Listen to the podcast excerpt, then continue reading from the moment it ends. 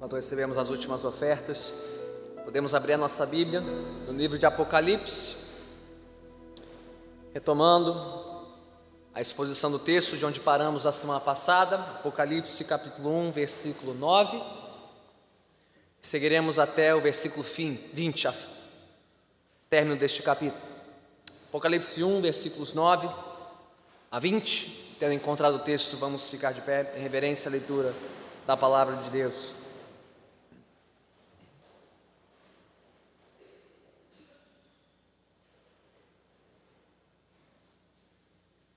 Diz assim a palavra do Senhor,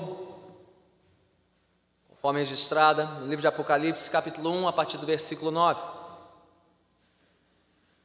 Eu, João, irmão e companheiro de vocês no sofrimento, no reino e na perseverança em Jesus, estava na ilha de Patmos por causa da palavra de Deus e do testemunho de Jesus.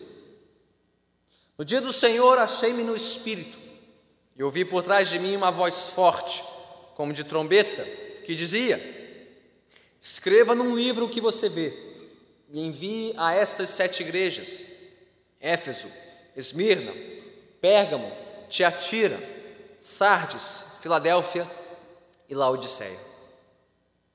Voltei-me para ver quem falava comigo. Voltando-me, vi sete candelabros de ouro, e entre os candelabros alguém semelhante a um filho de homem com uma veste que chegava aos seus pés e um cinturão de ouro ao redor do peito. Sua cabeça e seus cabelos eram brancos como a lã, tão brancos quanto a neve, e seus olhos eram como chama de fogo. Seus pés eram como bronze numa fornalha ardente, e sua voz como o som de muitas águas. Tinha em sua mão direita sete estrelas, e da sua boca saía uma espada afiada de dois gumes. Sua face era como o sol quando brilha em todo o seu fulgor. Quando o vi, caí aos seus pés como morto. Então ele colocou sua mão direita sobre mim e disse: Não tenha medo. Eu sou o primeiro e o último. Sou aquele que vive. Estive morto, mas agora estou vivo para todo sempre e tenho as chaves da morte e do Hades. Escreva, pois, as coisas que você viu, tanto as presentes como as que acontecerão. Este é o mistério das sete estrelas que você viu em minha mão direita e dos sete candelabros. As sete estrelas são os anjos das sete igrejas, e os sete candelabros são as sete igrejas. Louvado seja o Senhor pela Sua palavra, oremos.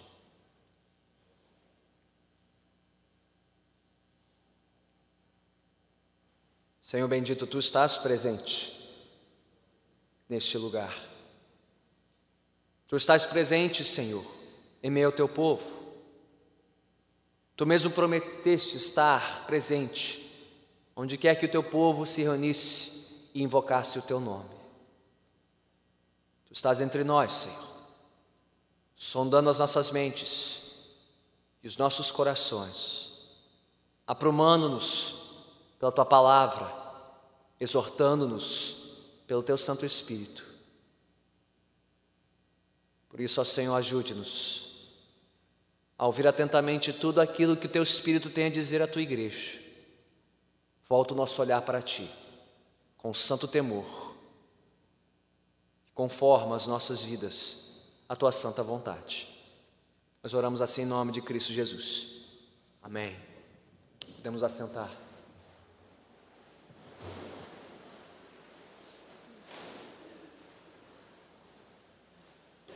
Quantos aqui já assistiram o filme O Discurso do Rei, ganhador do Oscar de melhor filme em 2010? Muitos? Vários? Okay. E se você não conhece a trama do filme, baseado em uma história real, ele retrata a vida do rei George VI, quando da abdicação do trono da Inglaterra pelo seu irmão Eduardo VIII e do avanço das tropas de Adolf Hitler pelo continente europeu. Em um momento de transição em sua nação e de perigo crescente no continente, o rei Jorge da Inglaterra vê-se diante do desafio, primeiro, de superar as suas próprias limitações pessoais no caso, uma gagueira crônica, que o impedia de falar com clareza em público, a fim de poder liderar a comunidade britânica em um novo esforço de guerra contra as forças nazistas. Bem, o filme retrata como, graças ao auxílio de um amigo próximo, Lionel Logue, um terapeuta de confiança, o rei enfim consegue superar suas limitações, ele consegue unificar os britânicos em um novo esforço de guerra, conforme simbolizado pelo seu famoso discurso, proferido em 3 de setembro de 1939. E o discurso começou da seguinte forma: Nesta hora grave, talvez a mais difícil na história, dirijo esta mensagem a todos os meus povos tanto na Inglaterra como além mar, como se estivesse a entrar na casa de cada um e a falar-vos pessoalmente. Pela segunda vez nas vidas da maioria de nós, estamos em guerra. Bem, de forma semelhante, é assim que começa o livro de Apocalipse. Ao final do primeiro século, uma nova ameaça pairava sobre o Império Romano contra a igreja. A ameaça se chamava o imperador Domiciano, uma espécie de segundo Nero, segundo carrasco da igreja, que reunia esforços para sufocar o cristianismo em seu domínio. Mediante uma nova exigência de todos os seus súditos, especialmente dos cristãos, para que reconhecessem o imperador como Senhor e Deus. Uma nova onda de perseguição desencadeou-se contra os seguidores de Jesus, resultando inclusive na prisão do último apóstolo vivo, o apóstolo João, já exilado na colônia penal romana de Patmos.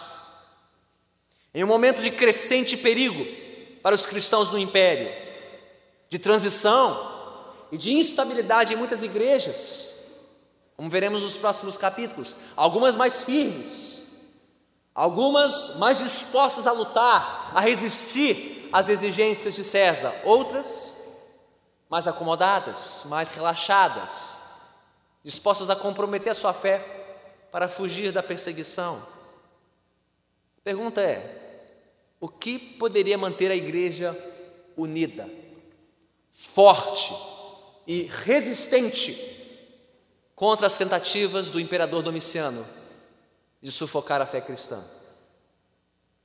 Bem, a resposta encontra-se no discurso do Rei Jesus. Aliás, na visão e no discurso do Rei, conforme registrado aqui no início do capítulo 1. Nesta noite, olharmos especificamente para os versículos 9 a 20 nós veremos primeiro o que o apóstolo João ouviu do Rei Jesus. Segundo, o que João viu acerca deste rei. E terceiro, o que João escreveu da parte deste rei. É assim que o texto se divide. Primeiro, o que João ouviu, versículos 9 a 11. O que ele viu, versículos 12 a 16. E o que ele escreveu, versículos 17 a 20. Então mantenha sua Bíblia aberta, vamos caminhar pelo texto porção por porção. Primeiro, o que o apóstolo João ouviu. O texto começa no versículo 9, com a descrição do apóstolo em exílio na ilha de Patmos. Essa ilha ficava no mar Egeu, cerca de 65 quilômetros longe da costa da Ásia Menor, o que hoje é a Turquia, e cerca de 100 quilômetros da cidade principal mais próxima, a cidade de Éfeso.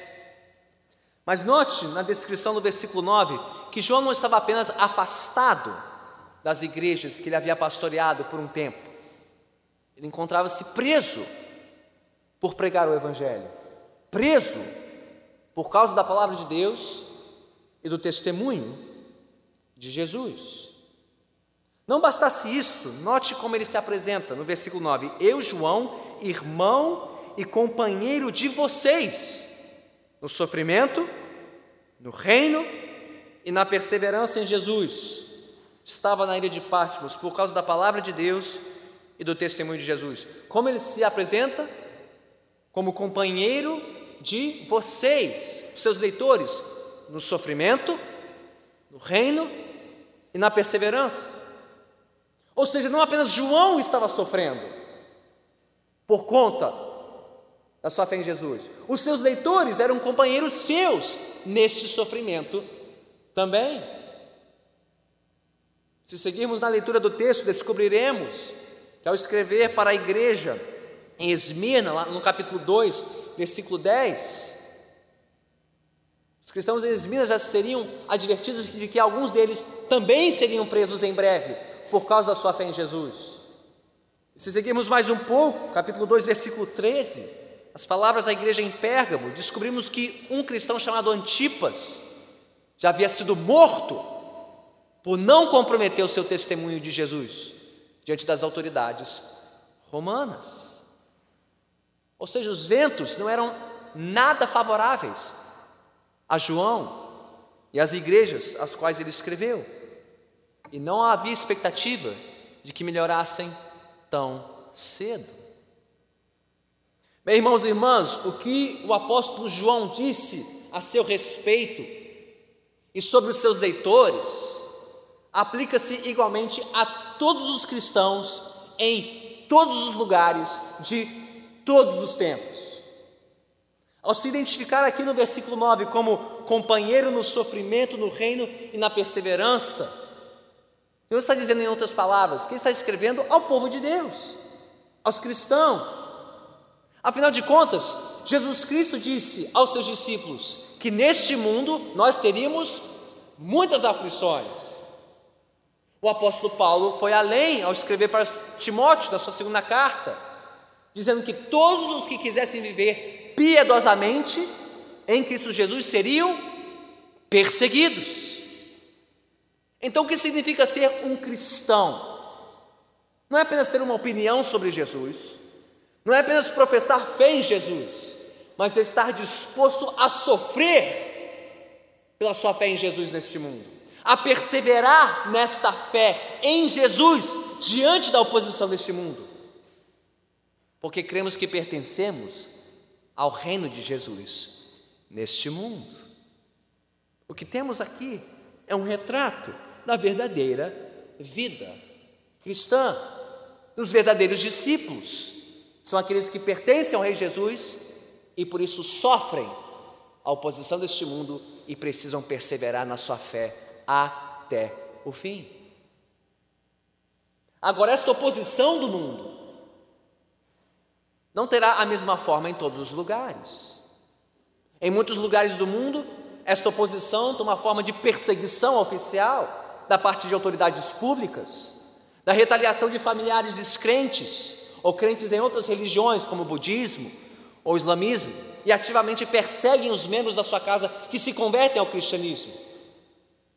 Mas nós no Ocidente não sofremos tal oposição, sofremos outro tipo de retaliação, não política, mas cultural, social, contra os valores que defendemos e dos quais temos convicção, valores concernentes à exclusividade da fé, à santidade da vida e do casamento e assim por diante. Mas seja qual for a forma que toma a oposição do mundo, uma coisa é certa: se você é um cristão verdadeiro, se você foi chamado para ser um discípulo de Jesus, você deve estar disposto a pagar o preço pela sua fé em Cristo, tal qual João e os seus leitores no primeiro século. E se essa não tem sido a nossa experiência, irmãos e irmãs, se não temos sofrido da parte deste mundo oposição e retaliação, se a igreja no Brasil não tem sido alvo desta oposição, talvez seja porque a igreja no Brasil se acomodou ao mundo, comprou o discurso do politicamente correto, do espírito de tolerância desses tempos, abafou seu testemunho, aquietou a sua voz por medo de retaliação, por medo de exclusão, por medo das críticas e da perseguição da nossa sociedade. E se for este o caso, se a igreja do Brasil se acomodou, se acovardou, vem Jesus, o Rei dos Reis, tem coisas a tratar com essa igreja, tem coisas a falar para uma igreja acomodada, tanto quanto para a igreja perseguida ao redor do mundo, conforme veremos mais adiante no livro de Apocalipse. Mas na continuação do texto, temos uma surpresa, a partir do versículo 10. Quando os ventos pareciam menos favoráveis a João e aos seus leitores, um outro vento favorável soprou sobre a ilha de Patmos, o vento do Santo Espírito de Deus.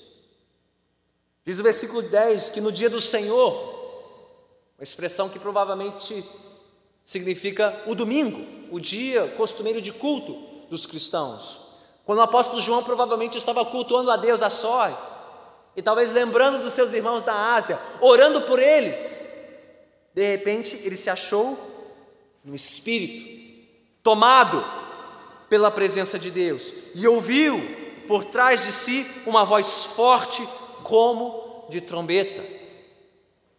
As expressões aqui são muito detalhadas, fazem lembrar a maneira como Deus falou aos profetas de Israel no passado, como Ezequiel, que foi tomado pelo Espírito, ou Moisés, que ouviu a voz de Deus como som de trombeta no monte. Deus estava levantando um novo mensageiro para o seu povo, um novo porta-voz, não mais Ezequiel ou Moisés, mas João, para entregar o recado do Senhor para o seu povo, para a igreja de Cristo. Para falar às sete igrejas, descritas aí no versículo 11, representando, como já vimos, toda a igreja de Jesus na face da terra. Bem, quem exatamente falou com João? O que João escreveria aquelas igrejas? Não sabemos ainda.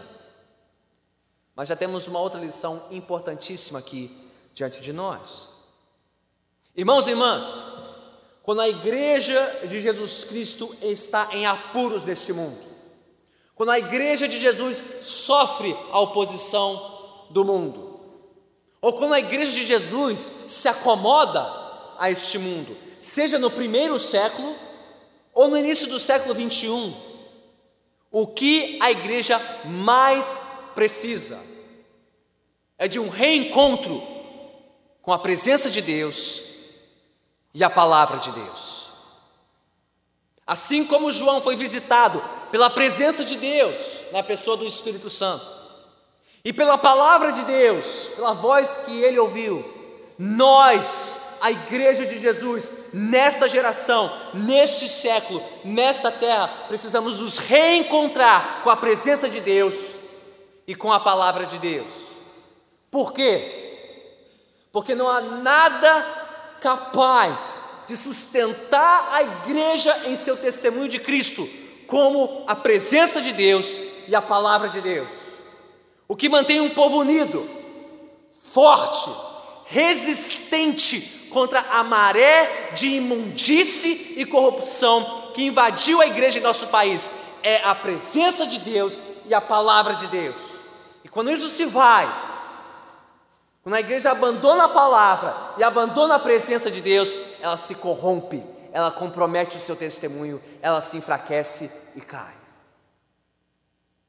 Tal qual João e os cristãos do primeiro século, nós também precisamos buscar a face de Deus, clamar pela presença do seu Espírito, nos apegarmos à Sua palavra, não só os mais de 200 milhões de cristãos perseguidos por todo o mundo, especialmente no Oriente, mas nós cristãos do Ocidente, que estamos sendo cozinhados nesse caldo cultural, cozinhados nesse espírito do politicamente correto, da tolerância, que cada um tem a sua fé, a sua religião e não se discute isso. Cada vez mais acuados em nosso testemunho, nós precisamos redescobrir a coragem, a confiança e a convicção do povo de Deus na Sua presença, na Sua palavra. É isso que Deus tem de melhor a nos oferecer, é isso que nós mais precisamos da parte dEle, é o que precisamos buscar de todo o coração. Você tem feito isso? Você que se identifica como um discípulo de Jesus tem feito isso? Você tem chamado a sua família, a sua casa a fazer isso. Você tem participado com a sua igreja deste movimento de buscarmos de novo a face de Deus, clamarmos pelo seu Espírito, voltarmos à sua santa palavra. Do contrário, irmãos, seremos varridos, seremos arrastados por essa maré, por essa correnteza de acomodação espiritual que tem tragado a igreja brasileira.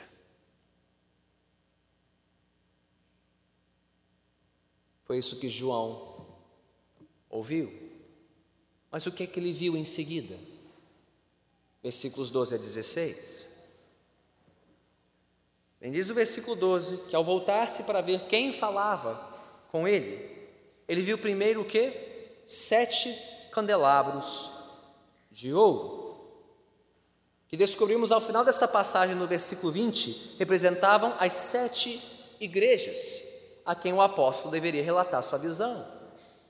E a pergunta natural é: por que as sete igrejas são representadas aqui por sete candelabros? Qual o sentido deste símbolo? Parêntese: Apocalipse não explica todos os seus símbolos e teremos que aprender a conviver em paz com isso. Eu prometo frustrar todos aqui até o final desta série. Não teremos a explicação de todos os símbolos, porque Apocalipse não explica todos os seus símbolos. Mas quando explica, quando nos diz o significado de um símbolo, devemos prestar maior atenção, não? E o versículo 20 explica o versículo 12. O que eram esses sete candelabros? Eles representavam as sete igrejas. Mas a pergunta é por que as sete igrejas são comparadas a sete candelabros? Bem, como a maioria dos símbolos deste livro, você precisa voltar para o Antigo Testamento e lembrar que o candelabro era um símbolo da presença de Deus. Desde o tabernáculo e depois o templo, construído em Jerusalém, onde havia um candelabro que era mantido aceso noite e dia, representando a presença de Deus no meio do seu povo. Tal igual a coluna de fogo, aquele luzeiro que conduziu Israel das suas peregrinações no deserto, a luz daquele candelabro representava a presença de Deus com o seu povo. Mas mais adiante, no Antigo Testamento, você também descobre, principalmente no profeta Zacarias, no capítulo 4, versículos 2 a 6, que este candelabro representava também o próprio povo de Deus, em meio ao qual o Senhor habitava por meio do seu Espírito para que nós, o seu povo, iluminássemos este mundo com a luz da glória de Deus. Mas note algo importante aqui: João não viu um candelabro, como aquele no templo no tabernáculo, ele viu sete candelabros, representando a presença de Deus espalhada pela terra por meio da sua igreja. Nós, a igreja, somos a representação da presença de Deus neste mundo. Fomos colocados neste mundo para iluminar este mundo, para iluminar as trevas, para resplandecer com a glória de Deus neste mundo. É isso que João estava vendo ali. Mas ele não viu apenas sete candelabros. Diz o versículo 13 que entre os candelabros, representando aqui as igrejas, ele viu alguém semelhante a um filho de homem. O que isso significa? É a expressão talvez nos engane pela sua simplicidade, mas se você ouviu atentamente a leitura de Daniel capítulo 7, mais cedo neste culto, você já deve ter atentado para a promessa de alguém semelhante a um filho de homem que receberia da mão de Deus, do Senhor, toda a autoridade sobre os céus e a terra, autoridade para governar e julgar todas as nações da terra. Mas o que Daniel apenas vislumbrou como uma profecia, como uma visão, João pôde contemplar com seus próprios olhos. Aliás, João já tinha contemplado o cumprimento dessa profecia antes. Porque quando Jesus veio ao mundo, a maneira predileta como ele se apresentou às pessoas era Filho do Homem. Foi o título que ele mais usou para se identificar: Filho do homem, mostrando que ele, Jesus, era o cumprimento desta profecia. E após morrer e ressuscitar, e antes de voltar para o Pai, João ouviu com os outros discípulos, da boca do próprio Senhor Jesus, que toda a autoridade nos céus e na terra tinham sido dados a ele pelo seu Pai. João já sabia disso. Sabia que Jesus era o filho do homem, sabia que ele tinha toda a autoridade nos céus e da terra, mas João ainda não tinha visto o que ele viu naquele domingo na ilha de Patmos. João aqui estava se reencontrando com o Senhor Jesus, a quem ele não via há décadas. Mas Jesus agora tinha outra aparência, gloriosa, resplandecente, soberana, tremenda. Este, chamado de semelhante a um filho do homem, é representado no versículo 13 como tendo uma veste que chegava aos seus pés e um cinturão de ouro ao redor do peito, imagens próprias da figura de um sacerdote que ministrava no templo, que também deveria usar uma veste como essa e um cinturão como esse. Jesus é este que, como sacerdote, trata dos candelabros. Assim como um sacerdote no templo deveria tratar do candelabro para mantê-lo aceso, Jesus é aquele que trata da sua igreja para manter a luz do testemunho da igreja viva, resplandecente neste mundo. Ele está passeando entre os candelabros, tratando da sua igreja para que ela continue resplandecendo com a luz da sua glória neste mundo. E mais, versículo 14: Ele é aquele que tem a aparência não só de um sacerdote real, mas de um sábio e todo-poderoso Senhor e juiz de toda a terra. Seus cabelos brancos como a lã, simbolizando sua sabedoria. Seus olhos como chama de fogo, perscrutando tudo, enxergando tudo, vendo tudo, sabendo de tudo que se passava na igreja. Seus pés como bronze, uma fornalha ardente, sua voz como o som de muitas águas, representando aqui seu poder para permanecer na presença de Deus, para julgar as nações tendo em sua mão direita sete estrelas, da sua boca sai uma espada afiada de dois gumes, capaz de julgar a todos e de aprumar a sua igreja também. E tendo sua face como o sol quando brilha em todo o seu fulgor. Este é o Jesus a quem João viu, o Jesus com quem João se reencontrou não mais o servo sofredor, não mais o servo humilde, mas o Senhor glorioso e majestoso, detentor de todo o poder sobre toda a igreja e todos os povos, pronto para julgar a todos com a espada que saía da sua boca, símbolo de juízo e autoridade. É esse que reina sobre o mundo, é este que reina sobre a igreja, andando entre os candelabros e tendo as sete estrelas em suas mãos descobrimos adiante no versículo 20, representam os sete anjos, os representantes angelicais e celestiais da igreja de Jesus na terra. Este é aquele a quem João viu. Jesus, o eterno, o soberano, o glorioso, reinando sobre o seu povo, dos céus até a terra. Era isto que o Senhor quis que João visse, antes de escrever qualquer outra coisa à igreja que nos mostra que, primeiro, o apóstolo tinha que contemplar de novo a Jesus, olhar de novo para Jesus, enxergar de novo e com maior clareza a glória de Jesus, antes de escrever qualquer coisa aos seus irmãos da Ásia. Qual a lição aqui, irmãos e irmãs? É esta: não importa há quanto tempo você conhece a Jesus, não importa quanto tempo você segue a Jesus, não importa quanto tempo você serve a Jesus. João já o servia há décadas, já estava no final da sua jornada, e mesmo assim João tinha que contemplar de novo o seu rei, conhecer mais e melhor o seu Senhor, entender melhor, com maior clareza e profundidade, quão grande era o seu rei Senhor. Não importa se você é um recém-convertido recém-chegado à igreja, ou se você está uma vida inteira na igreja, se você nasceu e cresceu na igreja, todos precisam conhecer melhor ao Rei Jesus, enxergar melhor e mais a sua glória e majestade.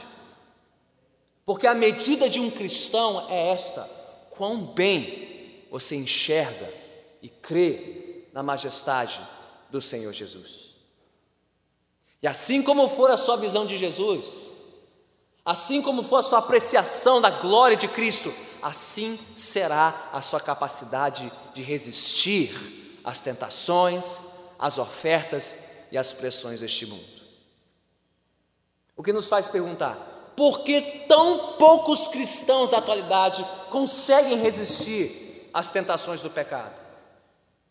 Por que tão poucos cristãos dessa geração têm fibra para resistir ao mundo, à sua sedução, à sua pressão, à sua oposição? A resposta mais provável é que resistimos pouco, perseveramos pouco, porque enxergamos pouco a grandeza e a glória do nosso Rei. Como já disse J. Packer no seu clássico Conhecimento de Deus, se somos cristãos pigmeus, é porque cremos num Deus pigmeu. Se somos, somos cristãos fracos e frouxos, é porque temos uma visão fraca e frouxa do nosso Deus. Ou como reformulou John Stott, se somos cristãos pigmeus, é porque servimos a um Cristo pigmeu. Quanto menor for a sua visão de Jesus, quanto menor for a sua apreciação à glória de Jesus, menor será a sua capacidade de resistir às ofertas e às pressões deste mundo. Mas inversamente, quanto mais você enxergar pela fé a grandeza de Cristo, a glória de Cristo, a soberania de Cristo, mais firme você será, mais forte você estará para permanecer firme e perseverar na sua fé em Cristo Jesus. Então, os que aqui estão e se identificam como cristãos, você se identifica como um discípulo de Jesus? Você crê em Jesus? Você já se rendeu a Ele?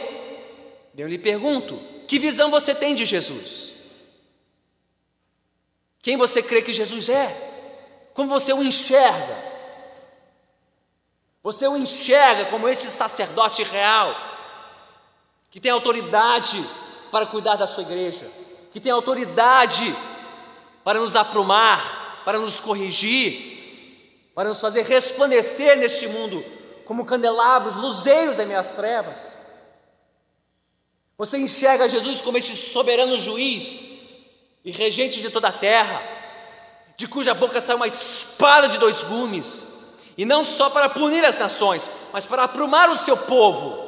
O mesmo Jesus que julga as nações é o Jesus que pede contas da sua igreja. Se a igreja está vivendo conforme a sua glória neste mundo. Ou será que para você Jesus não passa de um cio de pelúcia? Fofinho, bonitinho, cheirosinho, que cabe debaixo do seu sovaquinho, para você alisar e se consolar no escuro da noite. Este não é Jesus. O verdadeiro Cristo é este a quem João viu. Você vê Jesus assim? Você enxerga a glória de Cristo? O Espírito Santo abriu seus olhos para enxergar que Jesus não é apenas mais um dentre muitos, ele é o único, ele é o bendito, ele é aquele que merece toda a sua devoção, toda a sua atenção toda a sua consagração. Mas se você ainda não for um cristão, se você ainda não se identifica como um discípulo de Jesus, eu lhe pergunto: os seus olhos estão enxergando hoje quem Jesus é de verdade? Não apenas um grande curandeiro, um fazedor do bem, um revolucionário social. Você está enxergando quem Jesus é nesta noite. O Rei dos Reis, Senhor dos Senhores, com autoridade para julgar vivos e mortos. E se pela graça de Deus Ele está abrindo os seus olhos nesta noite para enxergar quem Ele é, pergunta é: de que lado você está? Você está a favor dele ou contra ele? Você já se rendeu a Jesus? Você já se rendeu ao juiz de toda a terra? Ou você ainda está resistindo ao seu chamado? Ele está aqui hoje, chamando todos à rendição, todos a entregarem a sua vida a Ele, porque só Ele é merecedor de toda a honra de toda a glória e de todo louvor. Foi esse que João viu. Pela graça de Deus, que você o veja também nesta noite. Que o Espírito Santo abra os seus olhos, quebrante o seu coração e conquiste a sua alma para a glória dele. Já vimos o que João ouviu, o que ele viu, Resta-nos agora apenas o que ele escreveu, versículos 17 a 20. Finalmente chegamos ao discurso do rei, registrado pelo apóstolo. Diz o versículo 17 que João, ao deparar-se com este rei glorioso, caiu aos seus pés como morto. Mas então o Senhor Jesus colocou sua mão direita sobre ele e disse: Não tenha medo. Não tenha medo. João já tinha ouvido essas palavras antes. Ele tinha ouvido essas palavras décadas antes, logo depois da ressurreição de Jesus. Quando ele se apresentou aos seus discípulos, ele disse o quê? Não tenham medo. Quando os discípulos estavam amedrontados das autoridades romanas, que ceifaram a vida de Jesus, o que ele lhes disse? Não tenham medo. E agora que as autoridades romanas estavam de novo à caça dos discípulos, de novo perseguindo a igreja e ameaçando a vida de João, o que, que ele precisava ouvir? Não tenha medo, João. Por quê? Ora, porque o mesmo Cristo que derrotou a morte, que venceu a cruz, que não foi derrotado pelo Calvário erguido pelos romanos, aquele que venceu a morte e o mundo e o pecado e o inimigo das nossas almas, estava ali diante de João de novo. Não tenha medo, João, eu sou o primeiro e o último, ou seja, eu sou o Senhor de toda a terra, de toda a história. Eu sou aquele que vive, que estive morto, mas agora estou vivo para todo sempre. Ele é o Senhor da história e Ele é o Senhor sobre a vida e a morte, a ponto de ele dizer: Eu tenho as chaves da morte e do Hades. Ele venceu a morte. A morte não foi capaz de destruir e derrotar o nosso Senhor, e não seria capaz de derrotar e destruir a igreja. Portanto, a igreja não tenha medo quando o mundo tenta nos amedrontar e nos acuar, porque Cristo já venceu este mundo, venceu a morte e tem as chaves da morte em sua mão. E parêntese, ele não teve que arrancar essas chaves da mão do diabo. Que bobagem, né? Mas que história mais boba. Como se o diabo tivesse autoridade sobre as chaves da sua própria prisão. Mas que bobagem, né? Ele nunca foi senhor da morte. Deus é o Senhor sobre a vida e a morte e entregou essa autoridade ao seu filho, a quem constituiu Rei Senhor sobre a vida e a morte ao ressuscitá-lo dentre os mortos.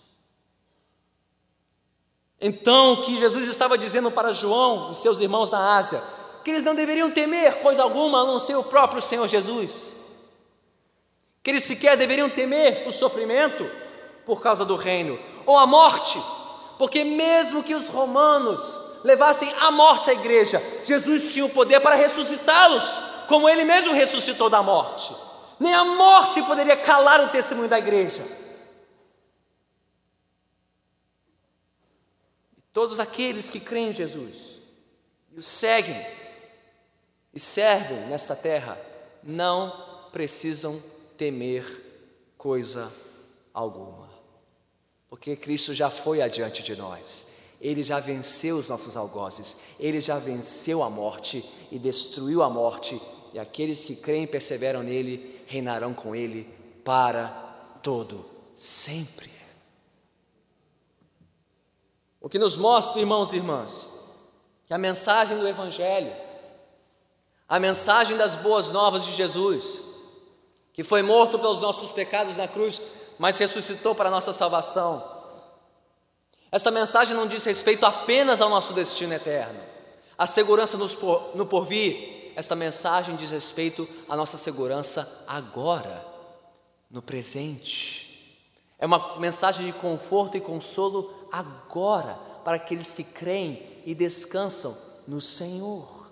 Nenhuma tribulação, nenhuma adversidade, nenhuma provação, nenhuma privação pode nos separar do grande amor de Deus por nós em Cristo Jesus.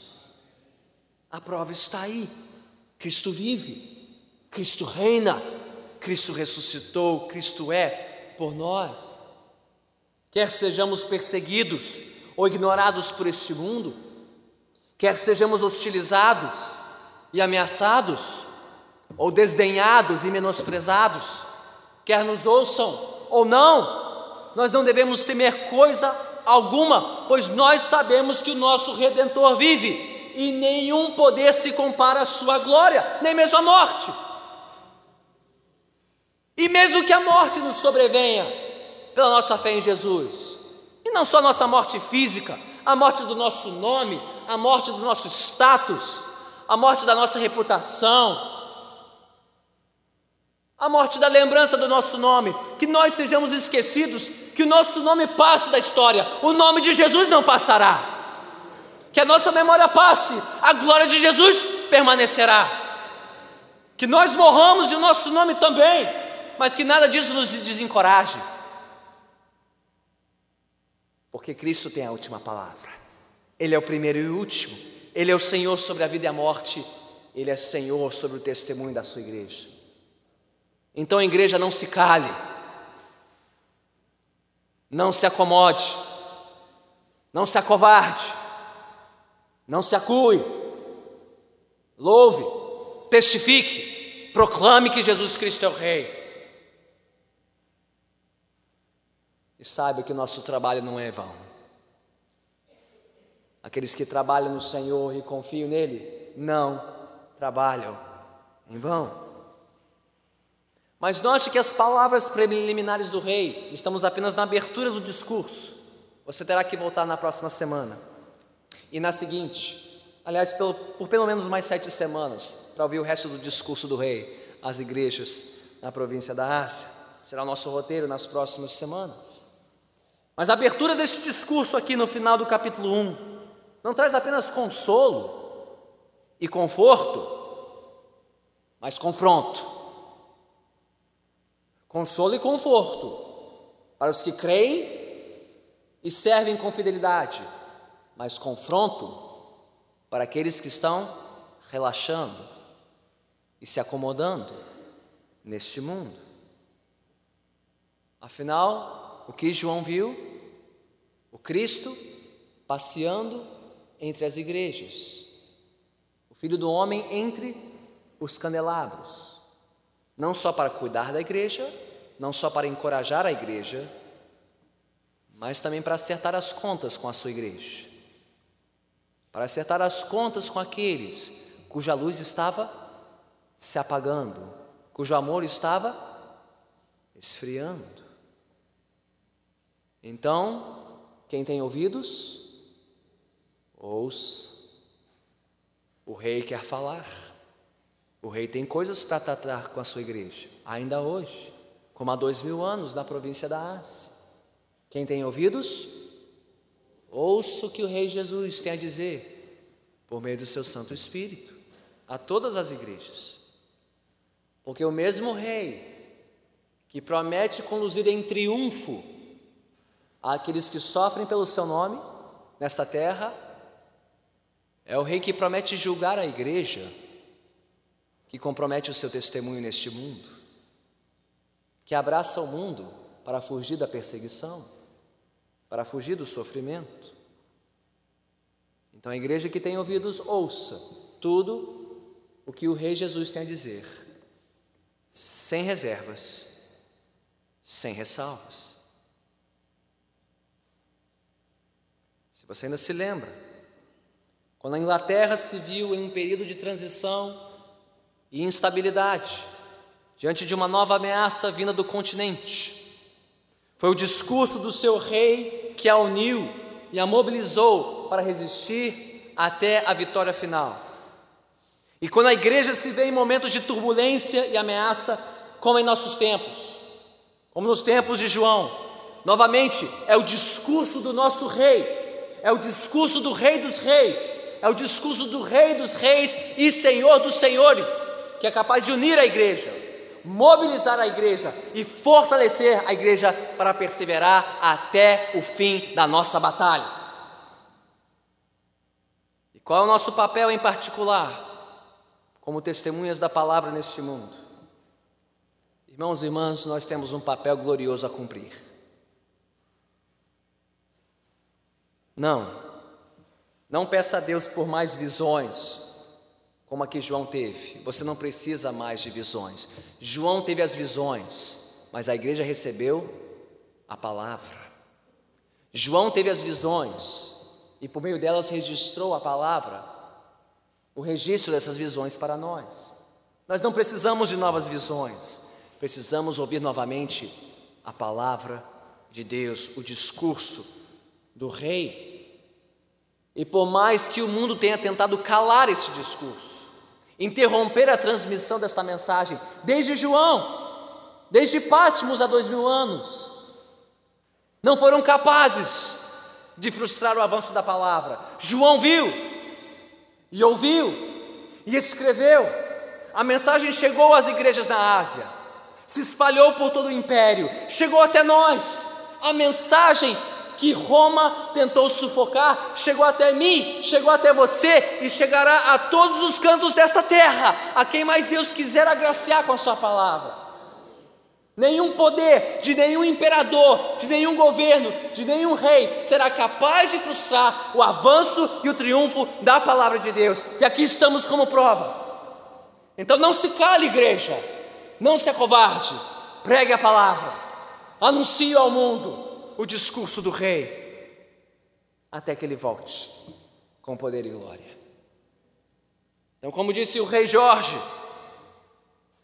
aos seus domínios britânicos do século passado, igreja, nesta hora tão, nesta hora tão grave, tão grave, sigamos adiante com o discurso do rei, quer nos templos, quer de casa em casa, a sós com a sua família, na companhia dos seus colegas, onde você estiver, avance com o discurso do Rei, fale do Rei Jesus, fale da sua glória, encoraje os desanimados, confronte os acomodados, convoque todos a servirem a Jesus. E por mais que a nossa luta ainda perdure neste mundo, sigamos firmes em nosso testemunho, na certeza de Cristo Cristo, nosso Rei, já venceu, voltará e todos o verão. E se ele venceu, vamos segui-lo até o fim. Oremos.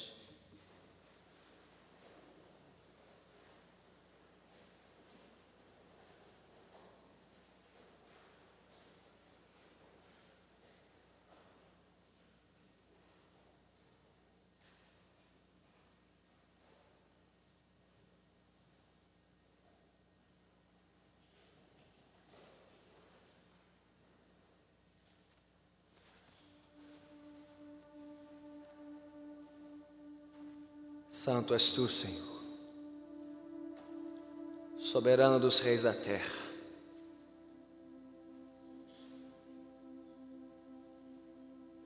Quem pode atentar contra a tua glória, Senhor? Quem pode permanecer diante da tua majestade e glória?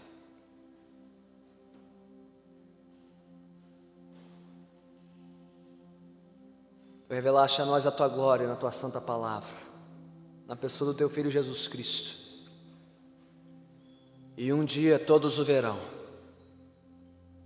todos terão que reconhecer e se render à glória do Rei dos Reis e do Senhor dos Senhores.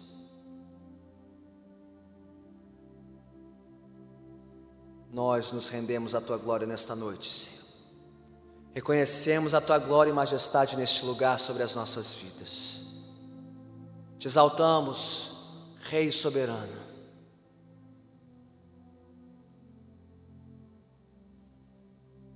E pedimos misericórdia, Senhor. Misericórdia, Senhor. Por não atentarmos mais para a tua glória neste mundo. Por não mantermos os nossos olhos fitos sempre somente em Ti, Autor e Consumador da nossa fé. Guarda-nos neste mundo mal. Preserva-nos, Senhor, nossa fé em Cristo Jesus. cada vez que nos voltarmos para este sagrado livro, para as santas palavras de Apocalipse, que o Senhor cresça mais e mais diante dos nossos olhos, que possamos enxergar com maior clareza a tua glória, tua autoridade, tua majestade sobre nós, inculcando em nós um santo temor e uma santa ousadia diante da oposição das trevas deste mundo. Ó Senhor bendito, se houver entre nós aqueles que nunca antes se renderam à tua glória e majestade, que os seus corações sejam tocados, suas almas despertadas, a se renderem a Cristo enquanto ainda houver tempo para tanto, antes que Ele venha para julgar os vivos e os mortos, e que outros ainda creiam por intermédio do nosso testemunho. Ó Senhor, visita-nos com teu Santo Espírito. Capacita-nos pela tua santa palavra para avançarmos mundo afora com o discurso do nosso Rei, para que outros ouçam e vejam pela fé que só o Senhor é digno de toda honra, glória e louvor. Ó Senhor, visita-nos nesta terra, neste tempo. Visita a tua igreja, Senhor. Apruma as nossas vidas Reveste-nos de uma nova unção, para sermos encontrados fiéis, sem temer coisa alguma neste mundo a não ser o Senhor. E assim perseveremos em nossa fé em Cristo, até o fim desta vida, ou até que o Senhor volte para encerrar a história. Nós oramos assim em nome de Cristo Jesus. Que o povo de Deus diga amém.